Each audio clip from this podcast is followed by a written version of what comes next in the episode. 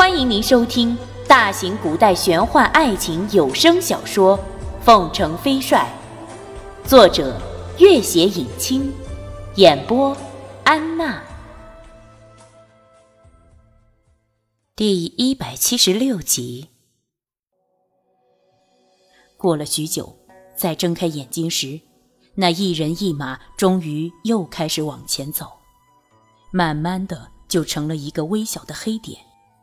很快就完全消失在了自己的视线里了。君玉依旧坐在原地，又闭上了眼睛。直到月亮已经爬上天空，一阵风完全吹乱了那延伸的老远的马蹄印，君玉才站起身，仔细地看了看方向。这时极目四望，鱼鳞起伏的沙海早已变换了图案，天地间皆是茫茫一片。再也没有所谓的东南西北了。他想起朱鱼那深刻而真实的杀机，那急于摆脱的决绝，自言自语道：“如果我自己寻不出去，拓桑又找不到我，那也是天要亡我。也罢，朱鱼，既然道不同，我又何必和你走同一条路？”夜风开始吹的沙子发出簌簌的响声，逐渐的，真木天儿和他的两名侍卫的坟墓就越堆越高。而为这层横扫大草原和几十个西方城邦雄主陪葬的，很可能就是跟他一样大名鼎鼎的凤城飞帅。夜色已经完全笼罩了这片无边无际的沙漠，大黑马长嘶一声。这两天，他也渴得忍无可忍了。见主人似乎终于要上路了，总算高兴了一点。君玉见他终于叫了一声，笑着拍拍他的头：“哎，你也很辛苦啊。我先自己走走，也免得你驮一个人更累更渴。”远远的一轮明月挂在天空，天地间没有丝毫活物的声音。就连沙漠里生命力最强悍的爬行类动物都看不到一只。君玉看了看那样冷冰冰的月色，耳边响起拓桑的微笑，拓桑的柔声蜜语：“君玉，等战争结束了，我们先去游山玩水。”他忍不住微笑了起来，看着远方的天空。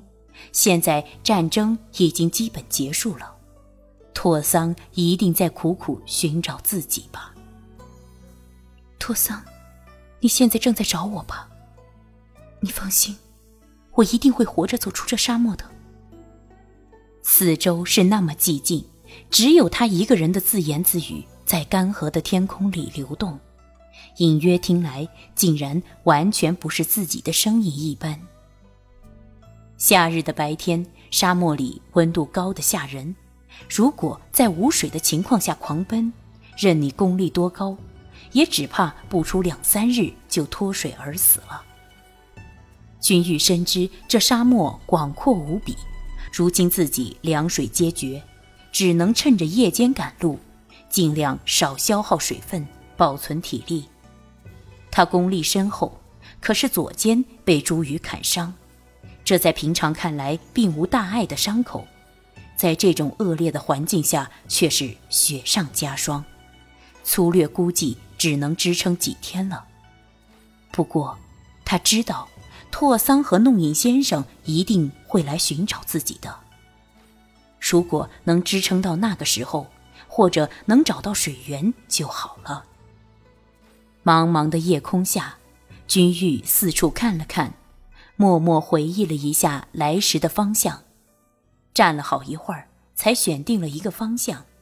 他牵了马，动身上路。脚下的沙石已经变得冰凉，每走一步就会留下深深的脚印。可是风沙一起，这脚印立刻又踪影全无，只余下茫茫的一片荒芜。如此行到天明，一路上居然没有见到任何鸟兽。天地之间，除了风。就是沙。这时，君玉才完全明白这片死亡之地的由来了。当太阳出来后，温度迅速升高，君玉赶紧牵了马，寻了座稍微阴凉的沙丘躲起来。大黑马已经十分焦渴，用前蹄在沙地里拼命地刨，可是刨出来的沙子都是干干的。君玉叹息一声，提剑顺着他刨出的沙堆掘下去老深，终于翻出的沙子是凉凉的。他赶紧将大黑马的半截身子埋在凉爽的沙子里，自己也埋了下去。他又掘了一些稍微凉爽的沙子含在口里，又看看黑马，拍了拍黑马，示意他躺在稍微凉爽点的沙层下面，这样会比较舒适一点。这黑马颇通人性，也热得不行，听话的躺了下来。君玉掘了些湿润的沙子晒在他头上。他吐出嘴里的沙子，又重新含了一些，又吐出，算是做了个样子。这才拿了些湿润的沙子放到大黑马嘴边，但又怕它吞下去。正迟疑间，马忽然自己张开嘴巴含了些沙子，含一会儿，居然又吐了出来。这黑马竟然如此的聪明，饶是在这样的境地下，君玉也不由得开心起来。拍了拍他的头，轻声道：“你是不是跟拓桑跟久了，自己也变得聪明了？”嗯，一人一马就这样半截埋在沙子里，等待黄昏的到来。时间忽然变得非常非常的缓慢，每一寸光阴都变成了残酷的煎熬。君玉长时间闭着眼睛，尽量闭目养神，可是又怕。突然刮起风来，躲闪不及，被埋在沙堆里，所以并不敢真正的睡着。他闭闭眼睛又睁开，有时看看黑马，有时又看看远方，心里一片茫然。但是想到拓桑一定在苦苦寻找自己，心里便又平静下来，又闭了眼睛，静静的等待黄昏的到来。真木天儿一逃窜，被包围的大军就更加溃不成军。在士气正旺的西北金兵奋力追逐下，基本全军覆没。拓桑将那侧逃离的乱军趁势消灭，欣喜地赶回来，却四处见不到军玉的身影。将士们正在清理战场，拓桑几乎是站在马背上四处张望，也没见到军玉的身影。他心里有些焦虑，赶紧看向最近的一名士兵：“军元帅呢？”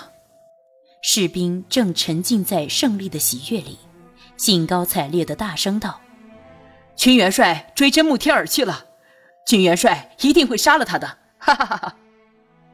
拓桑心里焦急，也顾不得回答他，立刻打马往士兵所指的方向追去。可是。一路上哪里还有君玉丝毫的踪迹？沿途是七零八落，最初就被远远抛在身后的金兵。这少数人马落在后面的早，并没有遇到朱瑜的追兵，才得以保全。可是也因为落后的太远，早已完全失去了君玉的踪迹。军元帅追逐真木天儿去了。军元帅的马快，我们都被甩在身后了。现在我们也失去了他的方向。托桑见问不出什么消息，也不再耽误，立刻扬鞭疾行。沿途有不少西北军和赤金族军的尸首。从血淋淋的惨状来看，无不经历了残酷之极的搏杀，其中相当一部分人被射成了刺猬。他拔出几支箭，细细一看，都是赤金族军中常用之箭。此时已经到了大漠边上，军玉正是深入沙漠追击真木贴尔去了。几百旌旗伫立在这大漠边上，这茫茫大漠早已空无一人。一骑快马飞奔而来，军公子，前面草原发现了朱瑜的大军，正往外草原方向而去。托桑看看草原的方向，心里一松。朱宇既然往草原方向去了，君玉只和真木天儿较量，应该就没有什么危险。